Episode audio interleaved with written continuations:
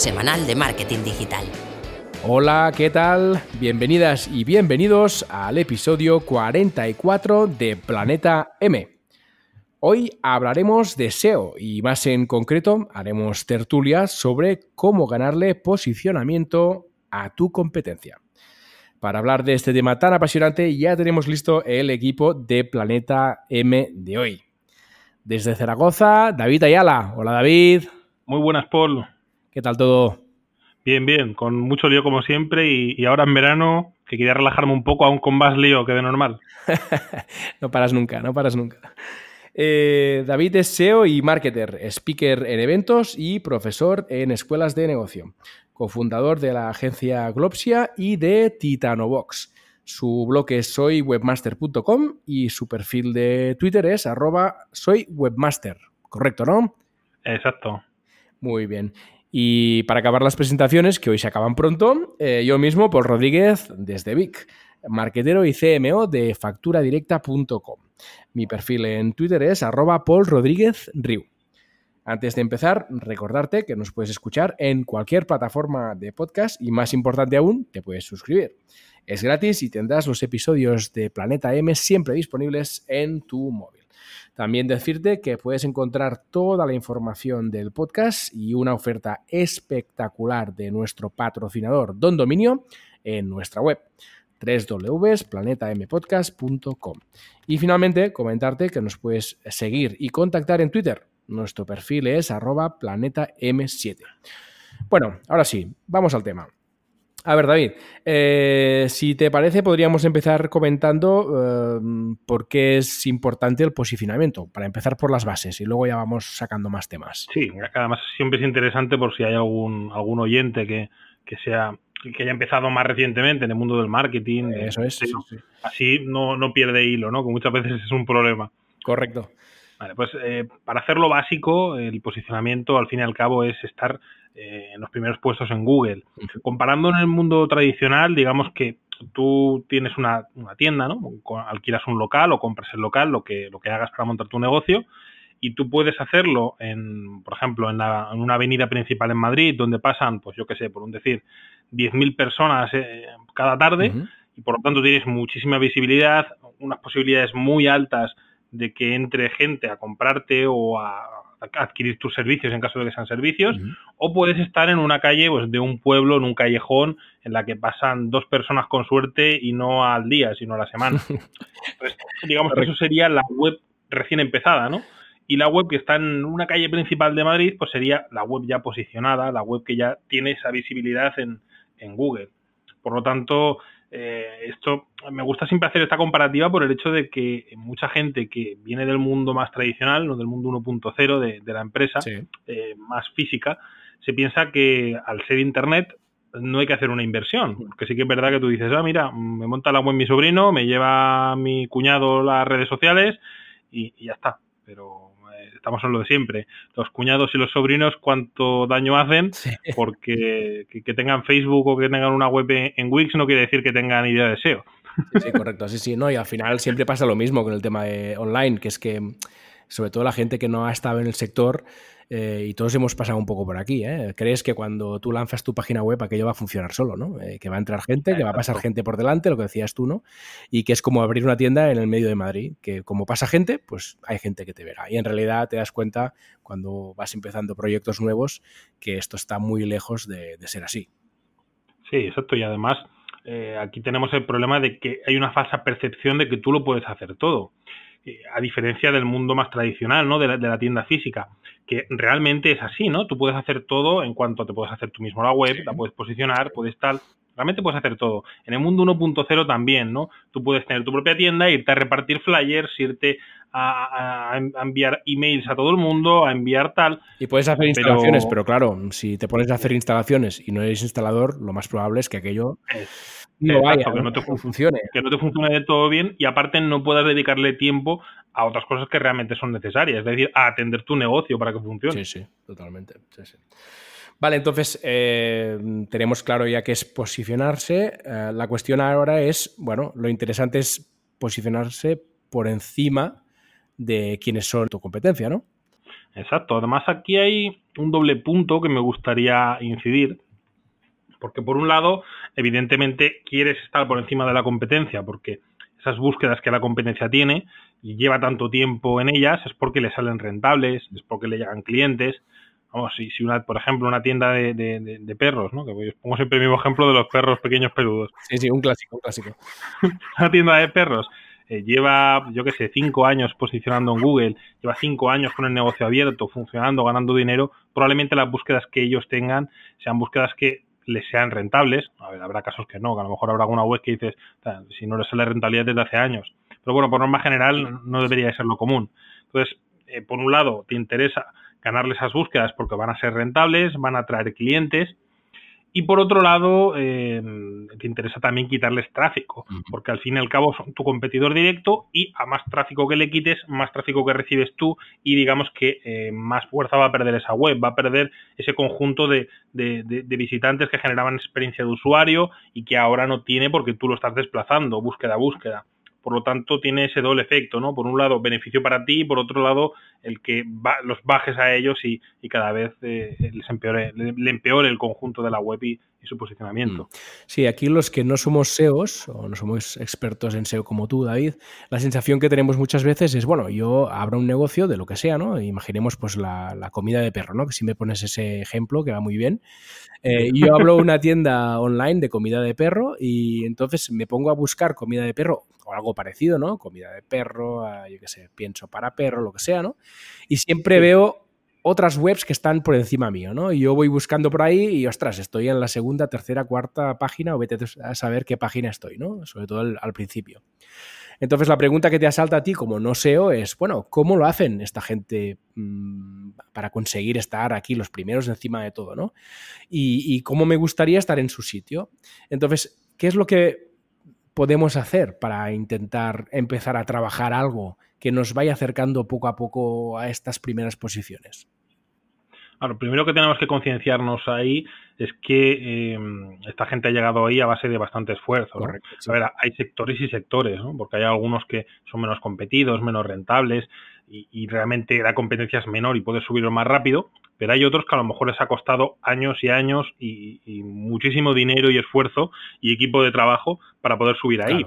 Y esto hay que tenerlo en cuenta porque es verdad que cada vez hay más, eh, vamos a llamarlo eh, ilusionistas, por no llamarlo de otra manera. Vende humo, que vende básicamente. Exacto, que, sacan vídeos en los que te dicen que las cosas son muy fáciles, que de un día para otro empiezas a aparecer primero en Google, a ganar dinero, que, se te llena la cuenta del banco sola mientras te estás bebiendo un coco en las Bahamas. Y, bueno, esto puede pasar, pero cuando llevas ya muchos años y, digamos que ya tienes tus fuentes de ingresos, gente con la que colaboras, trabajadores, etcétera, pero así de primera, pues evidentemente esto es una utopía, ¿no? Por lo tanto, lo primero que hay que mentalizarse es que hay que currar y hay que currar mucho, que no va a ser cuestión de dos días. Y, esto es algo que pasa muchas veces, ¿no? Que me llega gente y me dice, oye, llevo un montón de tiempo luchando por esta keyword y no hay manera de pasarla de segunda página. Y la primera pregunta que le hago siempre es, ¿cuánto tiempo llevas? Mm y muchos te dicen, llevo cuatro meses. Y dices, a ver, es una búsqueda muy fuerte, estás en segunda página, eh, eh ole tus huevos, ¿no? Diciéndolo claro y mal. O sea, realmente estás diciendo que, lo has hecho mal, que no consigues subir, pero realmente has, apartado a, mucha gente que, que, realmente te estaba haciendo posición. Con lo cual, es todo lo contrario. Sigue dándole caña y no desesperes. Pero bueno, esto al final ya te lo hace la experiencia y el tiempo, ¿no? Mm. Que, digo yo que no te desesperes, pero yo soy el, mayor desesperado porque no tengo paciencia. No, no, un poco todos, un poco todos somos así, ¿no? Claro, la otra cosa aquí está en la elección propiamente de la keyboard, ¿no? Porque al final, eh, bueno, si te, pones a competir por keyboards que de una sola palabra, muy competidas y demás, pues, pues claro, es muy complicado, ¿no? Intentar estar en la primera página porque hay toda esta gente que lleva trabajando ahí mucho tiempo para estar ahí. Entonces, igual, igual buscando otras palabras un poco más long tail o lo que sea, pues sí, hay un progreso más, más perceptible, ¿no? A mí me parece una, puntualización estupenda la que acabas de hacer porque es verdad que, solemos tender a, buscar las palabras que más tráfico tienen porque vemos un vídeo de alguien que dice, mira, utilizando SEMrush, utilizando Hrefs, esta tiene, pues yo qué sé, 100.000 búsquedas al mes. Claro, todos allí. Claro, cuantas más búsquedas tenga, mejor. Tienes que... Sí, está bien eso, en una primera instancia, ¿no? Porque eh, lo que queremos todos es tráfico. pero no es lo mismo tráfico que tráfico cualificado, que eso, bueno, eso lo comentaremos un poco más tarde, que si no me lío ahora y me voy del tema. Sí, sí, sí. Y otro tema está en que no es lo mismo que estés luchando por esa keyword con una web potente, a que estés luchando con una web que tiene pues, seis meses, que ahí ya cambia bastante el tema. Por lo tanto, ahí sería tema de empezar a luchar por eh, keywords más largas, menos competidas. O, por ejemplo, empezamos una tienda de perros, ¿no? Pues no vamos a empezar a, luchar por la keyword eh, tienda perros o, eh, productos para perros, que a lo mejor pueden ser más genéricas y por lo tanto lo que se le ocurre a la gente por empezar. O incluso no vamos a empezar por comida para perros, que también es una keyword bastante bastante interesante, que a lo, mejor no tiene mucho tráfico, porque creo que alguna variante tenía 5.000 búsquedas al mes, otra 10.000, que, que no parece mucho, pero realmente lo es, porque son búsquedas con intención de compra. No, no, busca información la gente, sino que quiere comprar. Por lo tanto, para mí eh, son keywords bastante potentes. Por lo tanto, podrías empezar a plantearte el hacer una buena estructura en la web y decir, mira, pues, hago la sección de comida para perros y voy a hacer una, una subcategoría que sea pues, comida para perros pequeños, que es menos competida, otra para comida para perros grandes, otra para comida para... Una raza, yo sé, lo que sea, sí, Exacto, comida para caniches. No sé exactamente si, si, hay tantas variantes de comida, ¿no? Pero si las hay, probablemente sean menos competidas porque eh, tienen menos búsquedas, la gente les da menos relevancia, por lo tanto, aunque haya web posicionando, porque siempre va a haber, no, no, no, no va a haber ninguna búsqueda que no haya webs a menos que te la inventes, pero no le darán tanta relevancia, no le meterán link building, no le meterán tanto enlace interno, por lo tanto te costará mucho menos posicionarla, empezarás a hacer ya ventas desde una etapa más eh, temprana y por lo tanto no te desesperas tanto, porque no es lo mismo estar un año con cero ventas y dices, sí, sí, ahora ya estoy en primera página con, con la keyword, pero he hecho eh, un año sin, sin hacer ventas. A decir, mira, llevo tres meses y ya están cayendo ventas. Ya te animas tú mismo, te motivas y puedes ir luego escalando. Mira, ya he conseguido esta de perros pequeños peludos o comida para perros pequeños peludos. Pues ahora voy a tirar por comida para Yorkshire, comida para tal. Y vas escalando. Luego ya encima vas reforzando esa categoría principal y al final pues casi se te va a posicionar sola. A ver, sola no, porque tendrás que dar, tendrás que dar esfuerzo, pero va a ser mucho más sencillo porque también la web eh, habrá cogido más enlaces, habrá cogido más experiencia de usuario porque Google habrá visto que acceden a, estas zonas, quedan satisfechos, etcétera, etcétera. Al final, digamos que se convierte en una bola, ¿no? Sí, sí, sí, sí, totalmente. Con lo cual ahí, ahí es esencial que empieces por lo, por lo más grande, por lo menos, digamos lo menos complicado. Luego ya tendrás tiempo para el resto. Sí, sí, ya vendrá, vendrá el momento de liarte a tortas con los que están. Eh, Otra cosa es que me digas, mira, tengo una compañía muy grande detrás que me dejan, digamos, eh, cheque en blanco para, para trabajar. Me puedo gastar 30, 40, 50 mil euros al mes en, en lo que quiera y hay que subir el proyecto, pues eso ya es otro tema, ¿no? Ahí hablamos de palabras mayores, puedes invertir en anuncios, puedes invertir en, en enlaces muy potentes y, y, ahí sí que puedes tirarle a las keywords principales desde un principio. Pero bueno, eso ya hablamos de dos, digamos, casos totalmente diferentes. Sí, sí, sí. Y con los anuncios ya, ya, iremos luego, que también es una forma de, ganar posicionamiento, aunque sea algo menos eh, orgánico, para decirlo. Sí, además eso es un tema que también es muy interesante y que se le puede sacar mucha punta. Vale, entonces, eh, eh, para volver un poco a centrar el tema, em, estábamos hablando de, vale, yo, yo entro, busco, hago una búsqueda, ¿no? Con la que yo querría estar bien posicionado y veo que hay competencia delante mío, ¿no? Entonces, Aquí entiendo que lo que hay que hacer es un pequeño estudio de, o un pequeño análisis de qué es lo que está haciendo la competencia mejor que yo, ¿no? O qué es lo que está haciendo para conseguir esta posición. Además hay que tener en cuenta una cosa. Probablemente el nicho en el que te metas no lo hayas trabajado antes. A ver, otra vez que lo hayas trabajado antes, tienes ya más experiencia, sabes por dónde tirar pero lo normal es que cuando empezamos a hacer nichos nuevos, eh, meternos a sectores nuevos, es porque queremos o bien empezar un negocio de cero o, bien porque queremos ampliar fronteras. Por lo tanto, no vamos a conocer muy bien el, cómo se trabaja. Y, no es lo mismo trabajar, por ejemplo, un sector de, porno a trabajar un sector de, animales, de mascotas. Cambia totalmente diferente. Por lo tanto, yo siempre digo, esencial que estudiemos el top 10 de, esa búsqueda, o por lo menos el top 5, ¿no? Si nosotros queremos hacer una tienda de perros, hacemos la búsqueda, tienda de perros. Nos metemos a esas cinco primeras webs. Mm. Y lo primero, antes de empezar a utilizar herramientas ni nada por el estilo, yo lo que hago es analizarlas visualmente, hacerles un sitio de dos puntos para ver qué es lo que tienen indexado, qué es lo que no, ver la estructura que tienen. O sea, las ojeo un poco, ¿no? Para hacerme esa idea general de, de qué están trabajando, qué es lo que están vendiendo, qué es lo que están mostrando en sus páginas principales normalmente lo que muestras en páginas principales o lo que más interesa, interesa a los usuarios o lo que más te interesa vender por porcentajes. Está bien esto, David, es como un análisis desde el punto de vista del usuario, ¿no? Desde el punto de vista de alguien que no conoce el SEO, que igual un SEO, yo, yo hubiera imaginado que te metes a utilizar herramientas directas, pero me parece muy interesante este aporte que, estás haciendo de, bueno, antes de, de, empezar a usar herramientas, entremos en la web y vamos a ver cuál es la estructura, ¿no? ¿Cómo es la navegación? ¿Cómo, cómo está organizado todo? Desde el punto de vista de un usuario que va ahí a comprar em, o a contratar un servicio, está entendiendo lo que ahí se le muestra y demás, ¿no? Está muy bien. Exacto, así nos podemos hacer una visión global de los puntos en común que tienen esas cinco webs que están en el top, ¿no? Porque muchas veces nos llevamos la sorpresa de que dices, hostia, pues si, si son calcados los menús, ¿no? Prácticamente tienen las mismas secciones, mismas categorías, enlazan a mismas zonas y suele ser por algo, ¿no? Porque si llevan mucho tiempo ahí, han probado mucho y es lo que mejor les ha funcionado, lo que mejor ha funcionado de cara al usuario, etcétera. Luego ya a partir de ahí, pues evidentemente hay que utilizar herramientas. A ver, que lo digo yo que, vengo de una época en la que en la que no teníamos casi herramientas, ¿no? Que, utilizábamos Google Trends, Analytics y, poco más. Sí, sí.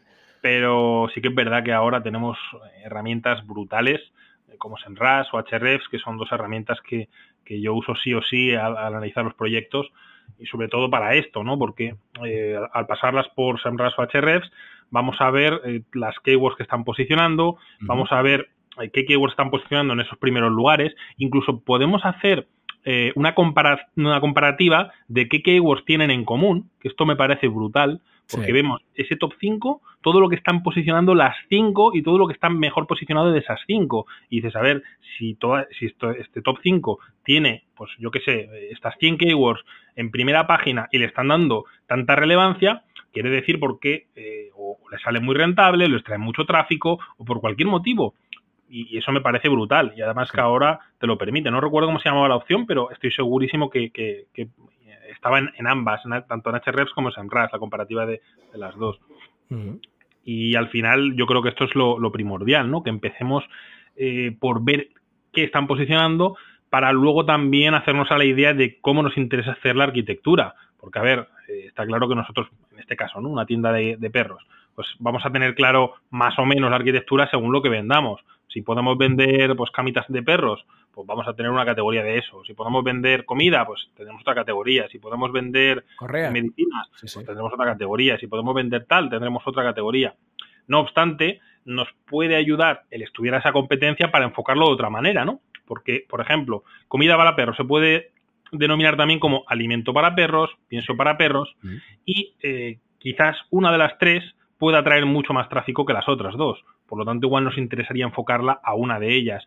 Y esto lo podemos ver con la competencia, ¿no? Ver, pues mira, eh, esta variación ni la había pensado ni se me había ocurrido y la puedo tomar como el nombre de la categoría para así optimizarlo, digamos, como keyword primaria esa, aunque luego pues eh, también lo optimicemos para las otras variaciones. Entonces, digamos que así partimos con nuestra web de una arquitectura eh, mucho más adecuada, una arquitectura final, en vez de tener que luego poco a poco ir modificándola e ir haciendo parches. Porque aquí la cosa, David, es que si tú ves que la competencia tiene una determinada arquitectura y que hay algo en común entre toda la, competencia que está mejor posicionada, la idea eh, tuya sería intentar hacer una estructura parecida a lo que hacen ellos, o con esto solo vamos a conseguir ser uno más y, no Depende. de nada. Depende, yo es que soy muy maniático en el tema de arquitectura. Vale. Eh, igual más de, lo que debería, ¿no? Pero es que son estas cosas que a mí se me meten en la cabeza que me gusta hacerlas de una manera y, o las hago así o, luego sé que las voy a cambiar. Entonces, sí que me gusta fijarme en la arquitectura que están utilizando, que es lo que en teoría está funcionando y le está gustando a Google, pero luego me gusta darle mis pequeñas puntualizaciones, ¿no? Eh, hay veces que, por ejemplo, cuando trabajamos en, en, varias ciudades, que no sería el caso este, ¿no? Pero sí que hay casos que nos interesa posicionar en varias ciudades. Eh, he visto casos de, de, sectores en los que le ponen primero el, gremio, digamos, luego la ciudad, pero a mí me gusta trabajarlo justo al revés.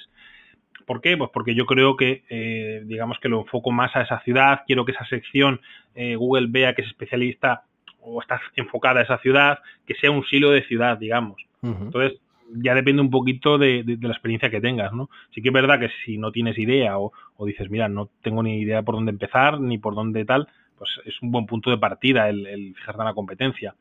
Pero no siempre es bueno el calcarlo, porque todo se puede mejorar. Claro.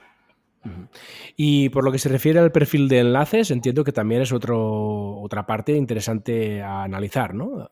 Sí, al, fin y al cabo, Sí, al fin y al cabo los enlaces siguen siendo otro de los puntos centrales de Google, que, aunque estamos emperrados en, matar el inbuilding, que, que, lo matamos todos los años, todos los años me pongo, me quito la ropa rosa y me la pongo negra porque hemos enterrado el inbuilding, pero sigue siendo algo que todo el mundo hacemos, que todo el mundo compramos, que todo el mundo intercambiamos, con lo cual será por algo. Entonces, eh, a mí me parece imprescindible de nuevo el, utilizar href y SEMrush, que podemos de nuevo eh, hacer esa comparativa, igual que hicimos con las keywords, comparar qué enlaces tienen en común porque muchas veces dices, hostia, están sacando eh, todos enlaces de, X medios porque permiten esta temática o porque están relacionados, porque tal, ya no solo porque puedas crearlos tú, ¿no? sino porque puedas comprarlos también. Por lo tanto, es interesante eso. Aparte de que eh, vamos a ver también un poco la, dureza de nuestra competencia porque hay nichos que los ves que dices, eh, no han trabajado el inbuilding, la, los enlaces que le han caído han sido cuatro y... Y de casualidad, ¿no?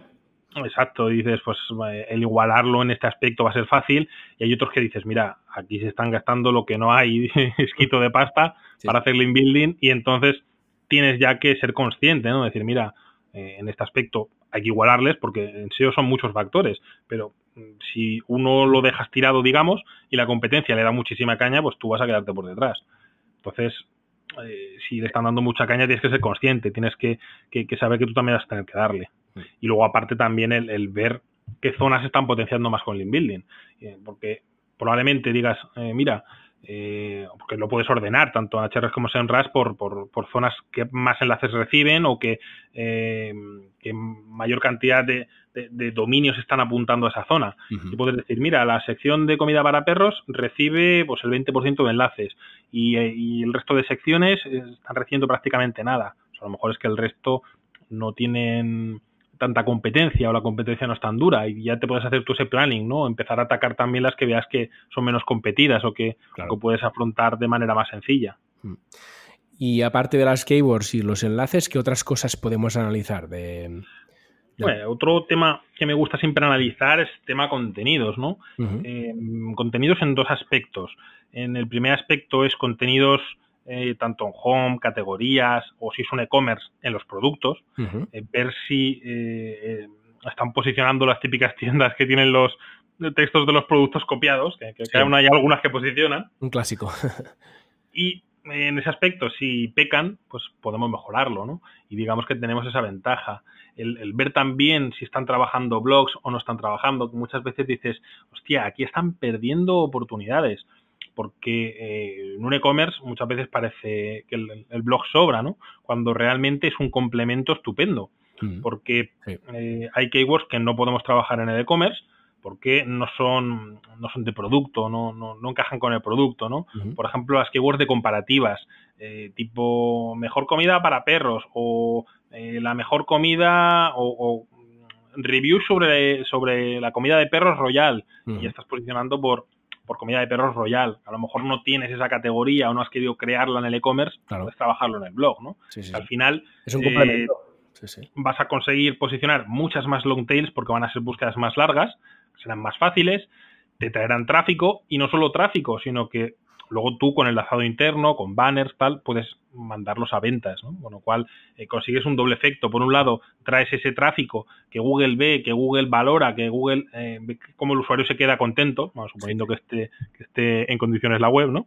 Bueno, que no se vaya, claro, sí, sí. Exacto. Leer. Y, encima haces ventas, con lo cual es un doble efecto que consigues con el blog. Otra cosa es los blogs mal hechos en los e-commerce, que estos los hay a patadas, que, que cogen y, por ejemplo, tienes en la categoría, mm, yo qué sé, comida de perros, una subcategoría, comida de perros pequeños peludos, y luego haces un artículo que es ataque la misma keyword, te va a acabar canibalizando. ¿Para qué haces un artículo en el blog para que ataque la misma keyword si ahora tienes otra zona donde la ataca? No tiene sentido. El blog en este aspecto tienes que utilizarlo para atacar esas keywords que no tienen cabida en, en el e-commerce, pero que sí que son interesantes de atacar, digamos. Esto es importante y es, y es difícil, ¿eh? bajo mi punto de vista, hacer un pequeño seguimiento de, de qué palabras clave se trabaja en cada página o en cada producto o en cada categoría para no acabar eh, comiendo terreno a tus propias páginas, ¿no? Eh, Es interesante, entiendo, tener un control, ¿no? De algún modo de, mira, esta palabra clave la he trabajado aquí para no repetir, ¿no? Sí, al fin y al cabo a mí me gusta a la hora de hacer el keyword research eh, hacer, digamos, un Excel de ruta en el que me organizo categorías, subcategorías, la home, eh, no solo cómo van, cómo van a estar estructurados, sino eh, las keywords que voy a atacar allí. Entonces, luego a partir de allí ya es más sencillo, digamos, el, el, no, el no pisarte esas keywords, porque sí que puedes recurrir luego a ese Excel para decir, mira, voy a atacar esta keyword en el, en el blog que está relacionada, pero no ataca directamente o incluso algo más sencillo para la gente que es un poco más despistada o que no quiere hacer apuntes, digamos, en un Excel. Eh, te coges cuando quieras publicar en el blog algo, eh, haces un sitio dos puntos de, tu web y pones entrecomillado la palabra clave. Y verás si estás atacando algo ya directamente con esa keyword o no. Si lo estás atacando, no crees un artículo que ataque esa keyword. Si no lo estás atacando, créalo. Claro. Así nos ahorramos el, el tener que buscar manualmente, digamos, ¿no? Sí, sí, Porque para la gente que quizá no sea tan SEO, no tenga tantos conocimientos, ¿qué implica el hecho de tener más de un contenido que ataca a la misma palabra clave? Tenemos que tener en cuenta una cosa. A ver, independientemente de lo que dijo Google, de que ya no iba a haber canibalizaciones, bueno, dijo que iba a intentar que no hubiera, que ya, no, pero sí, mm, sigue habiendo. yo sigo viendo webs que tienen y seguirá habiendo siempre webs que tengan porque va a haber, eh, o sea, Google nunca va a ser perfecto esto es como cuando dijeron el anuncio de que las 300, redirecciones 302 iban a valer lo mismo que la 301 y, realmente Google ni las sigue las 302, eso lo tengo más que comprobado. Pues aquí pasa lo mismo. Eh, quitando ese tema de que, de que siga habiendo canibalizaciones, el problema de una canibalización es que dos URLs de tu misma web estén luchando por misma palabra clave. Por lo tanto, Google divide la fuerza entre las dos. Aquí tengo que puntualizar. No siempre es malo si tú tienes la canibalización, eh, que el primer resultado está en puesto 1 y la, otra URL está en puesto 2, te llevas el doble de tráfico. Claro, fantástico, claro, sí, sí. Pero si estás en puesto 5 y puesto 6, no te llevas tráfico y encima Google divide la fuerza que le tendría que dar a una entre dos, por lo tanto no subes. Y cuando solucionas esa canibalización en favor de una de esas dos URLs, esa automáticamente termina subiendo puestos casi seguro porque me ha pasado, eh, keywords que estaban una en el puesto 4, otra en el 5, solucionarla y de repente tirar al puesto 2 una de ellas. Y dices, hostia, diferencia en el puesto 4 o 5 que no recibía prácticamente clics, era en el puesto 2 que te llevas ya un, trozo del pastel. Cuando dices eh, solucionarla, te refieres directamente a liquidar una de las dos. Dependiendo, ah, puedes tomar eh, varias soluciones. si es que esto depende un poco de, de, cómo tengas la web, ¿no? Si de cara a usuario necesitas sí o sí las dos URLs y no puedes eliminarla, por cualquier motivo, una opción es ponerle no index a una de ellas, que deje de indexar, solucionado el problema, porque desaparece de Google. Otra opción, si quieres que siga indexando, es desoptimizarla por esa palabra clave, que ya no esté enfocada esa palabra clave. Y por lo tanto, digamos que ya Google se decantará por la otra que realmente una de las dos puedes eliminarla, pues eh, ya que te posicionan las dos, la que menos, la que esté en, un puesto inferior, la redireccionas con una redirección 301 a la otra. Así aprovechas la fuerza y enlaces que pueda tener esa URL. Con lo cual así eh, te va a venir mucho mejor también de cara a ese resultado, ¿no? Para que, para que gane fuerza. Interesante, también. Yo me lo hubiera cargado ya. lo había liado ya. Bueno, es que al final es lo que digo, como cada web es un mundo eh, y más si te toca de clientes, ¿no? Que, no siempre puedes eliminar X URLs porque te dicen, no, esto es muy importante de cara al usuario y eso tienes que fijarte, tienes que estudiarlo y que, no sea un punto digamos, clave, que, lo elimines y, rompas la, experiencia de usuario. Entonces hay que buscar siempre alternativas. Sí, sí. Sí, sí, sí, puede ser no cargársela mejor que mejor. Vale, entonces en este análisis de competencia que estamos haciendo hemos hablado de perfil de enlaces, hemos hablado de contenidos, hemos hablado de categorías, productos y demás, keywords, ¿no? ¿Hay algún, alguna cosa más? Bueno, aquí ya entra un poquito de, investigación también, ¿no? Porque eh, aparte de estudiar la competencia, también tenemos que ir un poco más allá, porque lo que no vamos a hacer es un clon de la competencia. Ahora hablábamos un poco más de, fijarnos en ellos, de tal, pero eh, hay herramientas también y, otras utilidades bastante, bastante chulas por ejemplo, eh, Answer the Public, que es una herramienta que te saca las, las keywords en forma de pregunta, que ahora se ha puesto bastante de moda con el tema de, las búsquedas por voz, de, todo esto, el tema de asistentes, de Alexa, etcétera. Y, se, hacen, se hacen formulaciones de preguntas diferentes, ¿no? Como, ¿dónde puedo comprar comida para perros? O encontrar tienda online de comida para perros. son tipos de búsqueda que a lo mejor no tienen tanto tráfico, pero eh, igual puedes consumirlo tú porque no tiene tanta competencia y al fin y al cabo son ventas que te estás llevando. Eh, aparte de, de Danceware Public, también eh, SEMrush metió en, Keyword Magic Tool eh, una opción para hacer para encontrar keywords tipo pregunta, con lo cual mm. ahora tenemos aún mucha más variación y muchas más opciones, lo cual me parece, me parece brutal y, encima algunas de estas preguntas, en según que según que buscas, apareces en el fragmento este que sale de texto destacado arriba. Sí, eso te quería comentar. Que, parece que a Google le encantan las preguntitas, porque claro, como haces una pregunta, si tu web la resuelve, pues le estás dando la respuesta al usuario, entre comillas, ¿no? sí, sí, sí. Por lo tanto, le, parece que le gustan bastante. Con lo cual hay veces que... Esto entraría en el tema de que, de que, además del SEO más, entre comillas, tradicional, ¿no? que es intentar robar posicionamiento a tu competencia y pues, situarse arriba, ¿no? intentar aprovechar también estas herramientas que Google está empezando a crear, ¿no? Eh, como los datos estructurados para que tú les, los metas dentro de tu, de tu página web y esto pueda aparecer en resultados eh, respondiendo una pregunta, ¿no? Por ejemplo, como... Exacto, además eso, ahora que comentas el tema de datos estructurados, es otro, otro tema que me parece brutal. Sí, sí, es, una pasada. Hay muchas tiendas, ahora hay muchísimas ya que lo utilizan, ¿no? Pero me sorprende que haya algunas que no lo usen cuando realmente vas a destacar un montón, porque eh, ahora estamos trabajando para, para un cliente que, es de una tienda también de, bueno, no voy a decir la temática, pero es una tienda en la que eh, la competencia no está utilizando demasiados datos estructurados, no está destacando demasiado. Y, es impresionante el cómo destaca el resultado en una búsqueda que, nadie lo hace, ¿no? Porque si tú lo haces en, cerrajeros, pues por mucho, por muchas cosas que le pongas no vas a destacar. más de lo que hay, ya no, igual destacas más sin poner nada, porque serás lo raro. Pero en, tiendas que puedes meterle el, el snippet este de precio, es brutal porque ya ves el precio directamente y ves el stock que hay. Pone precio tanto, stock eh, o hay stock. Por lo tanto, sabes ya si te entra en tu presupuesto el poder comprar ese producto, porque al fin y al cabo el, comprar un producto no. Yo diría que a lo mejor el 60-70% es que entre dentro del presupuesto que tú te quieres gastar, porque todos tenemos un presupuesto. Me quiero comprar un coche, mm. pues mira, yo me quiero gastar 10.000, o otra persona se quiere gastar 50.000, otro 100.000, lo que sea, ¿no? Pero tú tienes claro el límite que tienes o aproximadamente el límite que tienes. Luego otra cosa es que te convenza el sitio o no. Pero eso va a ser eh, una oportunidad para que entren en tu resultado porque saben que entra en su presupuesto. Pero ojo también, que los datos estructurados eh, también te pueden matar la web, ¿no? Como tengan muchos productos sin stock eh, y vean que no hay stock, no van a pinchar en tu resultado, evidentemente. Sí, sí, sí, sí. Y aparte de esto, pues tenemos también las típicas estrellitas, ¿no? Que esto se ha visto ya mucho, pero sigue llamando la atención. El que veas unas cinco estrellas, pues se te van los ojos o, el que metas ya pues ahí algunos emojis, eh, lo mismo, se te van los ojos. Sí, sí, es que hay muchos además, porque hay que si los de artículo, que si los de un libro, que si un carrusel también puedes meter ahí. Eh, cursos, reseñas, bueno, no sé, tenía que apuntaros unos cuantos, pero es que hay muchos. Eh, preguntas frecuentes, ¿no? También, preguntas y respuestas. Es brutal. Vídeo.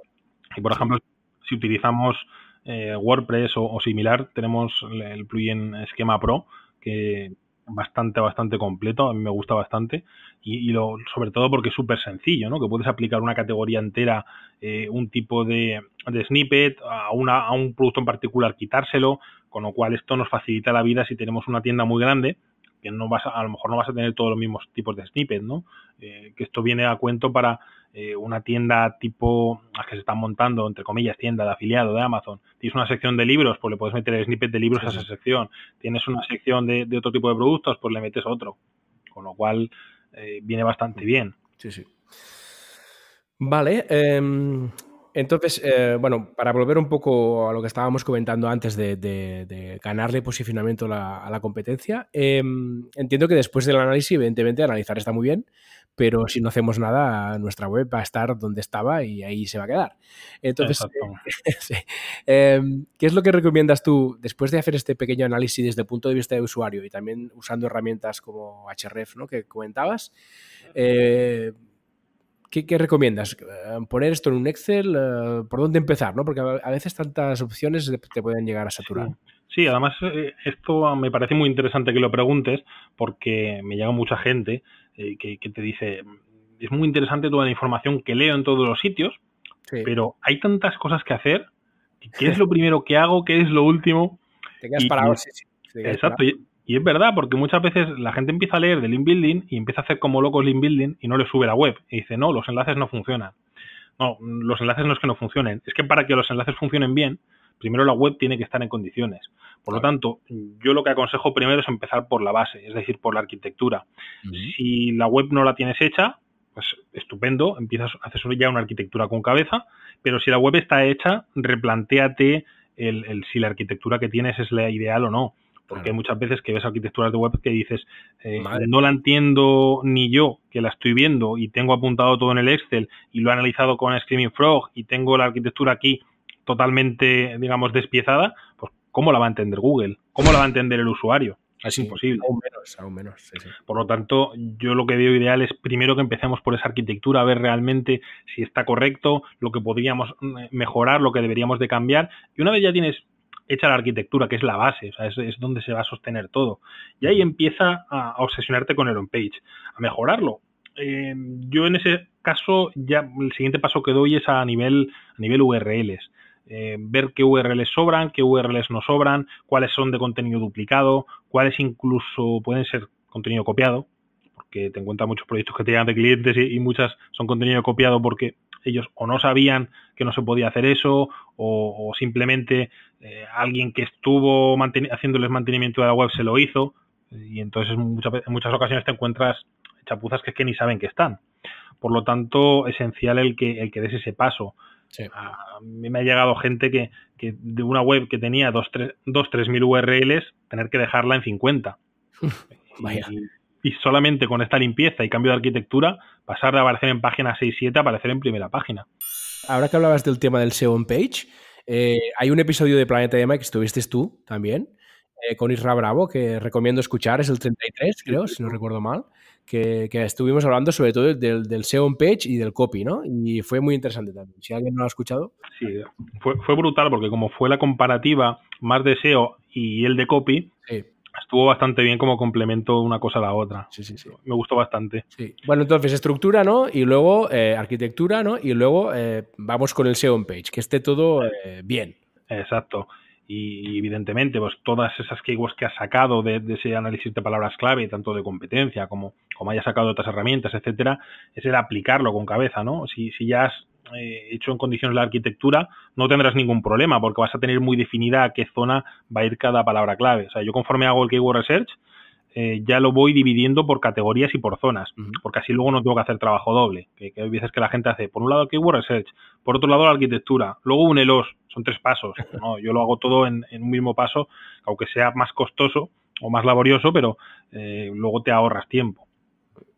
Y una vez tienes esto ya bien, te tienes que plantear eh, dos cosas, bueno, realmente tres, ¿no? la primera es que haya buena experiencia de usuario. Sí si buena experiencia de usuario, pues estupendo, si no, eso tienes que solucionarlo. Para eso tenemos herramientas pues eh, como Hotjar o incluso Yandex también tenía una herramienta para, poder revisar esto, mapas de calor, eh, vídeos de, lo que hace el usuario exactamente en la web, qué zonas hacen clic, qué zonas no. Y te das cuenta así que a lo mejor hay muchos botones o muchas zonas que, no hace clic nadie y dices, pues mira, está ahí estorbando, molestando y, y encima perdiendo UIs de enlaces cuando realmente no lo usa nadie. Mm. Se lo quitas y fuera, ¿sabes? O está costando mucho acceder a tal zona. Eh, con lo cual eso también es bastante bastante interesante utilizarlas. Además son, son gratuitas. A ver, que luego está la versión de pago y tal, pero puedes utilizar la gratuita. Y en el caso de bueno, ver, ver sobre todo el tema de la pasarela de pago, porque es, exacto, eso es crítico. Eso me, eso me parece crítico porque eh, te encuentras algunos e-commerce que, tienes que hacer 10 pasos hasta que llegas a pagar y te piden hasta, hasta la fecha de nacimiento, el, el, eh, tu apellido de soltero, que dices, vamos a ver, ya con todo esto que me estás pidiendo me estoy agobiando, cierro. Mm. Pide los datos justos, los datos que necesites y nada más. Y los mínimos pasos. Y pon todas las facilidades del mundo. Eh, que el botón de pagar sea enorme, esté en rojo y que lo veas. Que, que, la gente parece que dice, no, voy a hacer el botón un poco disimulado porque parece que estoy intentando que compren. Coño, si es un e-commerce. Si, si, el usuario que entra va con la visa en la mano. Claro, sí, sí, sí. No, no, es lo mismo un blog que es un artículo, tienes que, digamos, meterlo así como de lado, que, que, que no es que lo intentes vender. Correcto. Que es, es un sitio que es que ya estás con la cartera abierta para pagar, con lo cual eh, hay que quitarse de la cabeza esa, esa creencia antigua de que, de que, el usuario tiene que pensar que no queremos cobrar, al revés, tiene que encontrarlo todo fácil. En este caso, inventos los justos en, en los botones, ¿no? Porque también hay, hay quien se, se pone a, a, ser creativo en los botones y al final el botón tiene que ser, lo que decías tú, llamativo, grande y claro de qué es lo que vas a hacer con ese botón, ¿no? Yo te digo que los, los diseños y las cosas más simples son las que mejor me han funcionado. Hay salvo excepciones, que ha habido cosas un poco más extrañas que han ido bien, pero en general lo, lo más simple es lo que mejor me ha ido porque al final, eh, de cara a usuario, es lo más práctico. Lo que menos le hace navegar, lo que menos le hace romperse la cabeza y, y lo que menos me la rompe también a mí. Sí, sí, sí. Sí, sí, sí, sí. Vale. Y, y, luego está la parte también de enlaces, ¿no? Que hemos comentado, que, que, también es interesante pues ir consiguiendo estos enlaces fuera de tu web, ¿no? Para que, para, que, para darle potencia, ¿no? A nivel SEO. Exacto. Además, aquí siempre está el dilema, ¿no? De, de enlaces sí, enlaces no, los enlaces ya no los valora Google, los enlaces hay que hacerlos y los sigue valorando Google, y si la competencia no los hace y tú los haces, vas a tener un punto extra, y si la competencia los hace y tú no los haces, tú vas a tener un punto menos, digamos. Y aquí pues tenemos que plantearnos también otro tema, ¿no? Porque está el, el hacemos enlaces, los compramos, los enlaces que podamos hacer son malos, son buenos, los enlaces que compramos son malos, son buenos. Aquí hay una respuesta clara. Todos los enlaces pueden ser buenos o malos te cuesten mil euros o te cuesten cero. ¿Por qué? Porque, a ver, eh, lo primero, no es natural que tu proyecto esté recibiendo, pues yo qué sé, eh, 100 enlaces de periódicos, todos top, y no te enlace ni un foro. ¿Por qué? Porque si te enlazan 100 periódicos top, es que tu proyecto se ha hecho viral, tu proyecto se ha hecho famoso, y tu proyecto deberían de estar hablando de él en foros y en un montón de sitios eh, en el que lo comentan, en Foro Coches, en Media Vida, en un montón de sitios, porque es que es lo normal. Cuando un proyecto se hace viral, lo hablan en todos los sitios, ya sea viral para bien o para mal, ¿no? Por lo y, y es más, me ha pasado en algún proyecto de eh, meterle enlaces, que, dices, a ver, estos enlaces eh, no los tiene ninguna otra web, son enlaces impresionantes, te, te has gastado una pasta y no subir. Y de repente empiezan a meterle enlaces más mediocres y empezar a subir. Y era por esto que te comento, no era natural tanto enlace potente. Uh -huh. Que luego aparte también está el tema, ¿no? De que, de que hay enlaces que son de pago y que son una auténtica mierda. Porque ni, ni, los enlaces que puedas hacer tú manuales son todos malos, ni los enlaces de pago son todos buenos, porque hay enlaces que venden que, que realmente dejan mucho que desear, porque son periódicos muy spameados, periódicos muy muertos, o en una sub, sub, sub, sub, subsección que, que dices, no llegaría aquí nadie, vamos, ni, ni aunque estuviera borracho y le diera clics al azar, no, llegaría ahí nadie. Con lo cual, cuidado también con los enlaces que compramos, que, que no todos van a ser buenos. Y como recomendación, eh, siempre que quieras comprar algún enlace, analiza el sitio antes. Por muchas métricas que te den, olvídate de, de, de A, PA, ni de ninguna métrica que, que, te den las herramientas, porque las métricas son todas manipulables. Mm. Eh, con un chorro de enlaces de Fiverr que cuesta 5 dólares, la mayoría eh, se disparan. O, o, con una campaña de ese autopilot o, o de cualquier otra, se disparan. Sí. Por lo tanto, analízalas. Eh, pilla hrefs, pilla SEMrush, analízalas, analiza que no tenga caídas de tráfico en, en en, épocas que ha habido cambios algorítmicos, que, que, porque si no puede ser que los hayan penalizado y, y, estés comprando un enlace en un medio penalizado, que los hay, que, que hay sitios donde ven enlaces y, los miras y dices, hostia, es que estos tres están penalizados. O sea, no quiero el enlace aquí ni aunque me lo regalen. O, directamente muchos que es que no posicionan nada, que dices, mira, mm, a ver, yo entiendo que pueda tener menos tráfico, pero que posicione. Está posicionando 20.000 keywords. Hostia, pues es un sitio ya que, que me interesa tener enlace. Por lo tanto, interesante mirar eso igual que en los enlaces gratuitos. No hay que hacer enlaces gratuitos en sitios que eh, dejen hacer spam libre. Si un sitio el 90% es spam, pues eh, tu enlace va a ser spam. Claro. Si en un sitio te cuesta meter un enlace la vida, tienes que eh, en el foro meter un post, luego editarlo, darle mil vueltas, escribir 10 posts hasta que te lo admitan, pues probablemente a la competencia le cueste lo mismo y, y no haya casi spam y por lo tanto ese enlace sea mejor, digamos.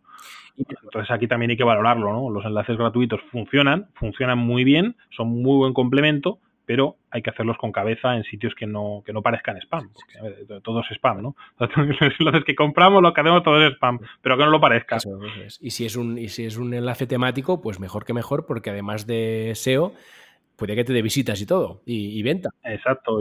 Y, aparte de eso, lo, interesante de los temáticos es que ese sitio, si, si, has comprado o has hecho un enlace en un sitio que está posicionando por keywords relacionadas, eh, digamos que te va a transmitir esa parte de fuerza, ¿no? Es un enlace en un sitio que posiciona por eso. Por lo tanto, un referente de ese sector o un referente que posiciona en ese sector te está dando una mención, te está diciendo que tu sitio eh, mola, por así decirlo. Por lo tanto, ese enlace eh, tiene más valor. Es verdad que hay veces que es imposible, ¿no? A ver, como el, ejemplo que ponemos siempre, a ver cómo coño consigues un enlace en un sitio de tuercas o a ver qué, qué cerrajero te pone un enlace. Complicado. Sí, sí, sí, sí. Pero bueno, también tenemos otras opciones, ¿no? Que siempre está el contextualizar, que yo lo digo. Hay enlaces muy buenos que no son temáticos, pero tú lo puedes contextualizar. No es lo mismo soltar el enlace en un sitio, eh, tiene cero palabras o, no tiene nada que ver, a que tú le metas 300, 400 palabras de, de texto relacionadas. Con lo cual, un enlace que podía ser una mierda lo conviertes en algo contextualizado que puede parecer incluso un artículo es lo que pasa en algunos perfiles, ¿no? que, te dejan meter bastante texto y parece más un artículo de, un, de un, blog que, un perfil. Entonces cambia también un poco la visión eh, de, la calidad de ese enlace. Totalmente, totalmente. Sí, sí. Y otro tema que no ha salido del on-page también es el enlazado interno, ¿no? Em, que también es importante. Sí. Sí, además aquí eh, pues se puede enlazar con, con, el tema que hablábamos antes, de posicionar primero long tails y luego ir posicionando keywords más grandes. Y al final esto hace que, reforcemos la web, ¿no? Porque hemos posicionado esta keyword en, puesto 3 y, ya empieza a recibir ventas, eh, va mejorando, ahora ya está en puesto 2, oye, pues es una buena zona para enlazar a otra siguiente que quieras potenciar, porque realmente ya ha cogido fuerza, Google la está valorando, por lo tanto, eh, digamos que le está dando esa confianza positiva. Ese enlace valdrá mucho más que otro desde una sección que no posiciona nada de tu web. Para esto, hacerlo de una manera más, entre comillas, automática, eh, podemos tirar o, bien de Hrefs, RAS, etcétera, o si no los tenemos, podemos tirar de, de Ser Console. En Ser Console podemos ver la posición media durante los últimos X días, eh, según pongamos el filtro de, las keywords, y podemos ordenarlas y buscar las que están en primeros puestos y de, y de esas enlazar, por ejemplo, a las, a las eh, URLs que tengamos con keywords, por ejemplo, en puesto 5, 6, 7 o en segunda página y queremos potenciar porque al final es lo que interesa. A ver, si, si una URL está en página 9, pues por mucho enlazado interno que le pongas, no va a subir a puesto 1. Pero si una URL está ahí en página 2 o está en el puesto 5 y le metes unos buenos enlaces internos, juegas un poquito le mandas ese IBIS interno, sí que es posible que suba unos puestos. Y subir del puesto 5 al 4 o al 3, pues puede suponer que te envíe tráfico. Por lo tanto, es una buena estrategia también para, digamos, jugar con lo que ya tienes, sin necesidad de invertir más dinero y sin necesidad de, hacer acciones extra. Y otro tema que ha salido antes un poco así, ha sacado la patita, es el tema del SEM, que es decir, todo este proceso de análisis de keywords y de, la estructura de nuestra página, todo este, trabajo que ya hemos hecho para el SEO, también puede ser una buena base luego para, aprovechar y si, y si, tienes dinero que invertir, poder hacer campañas de SEM también, ¿no?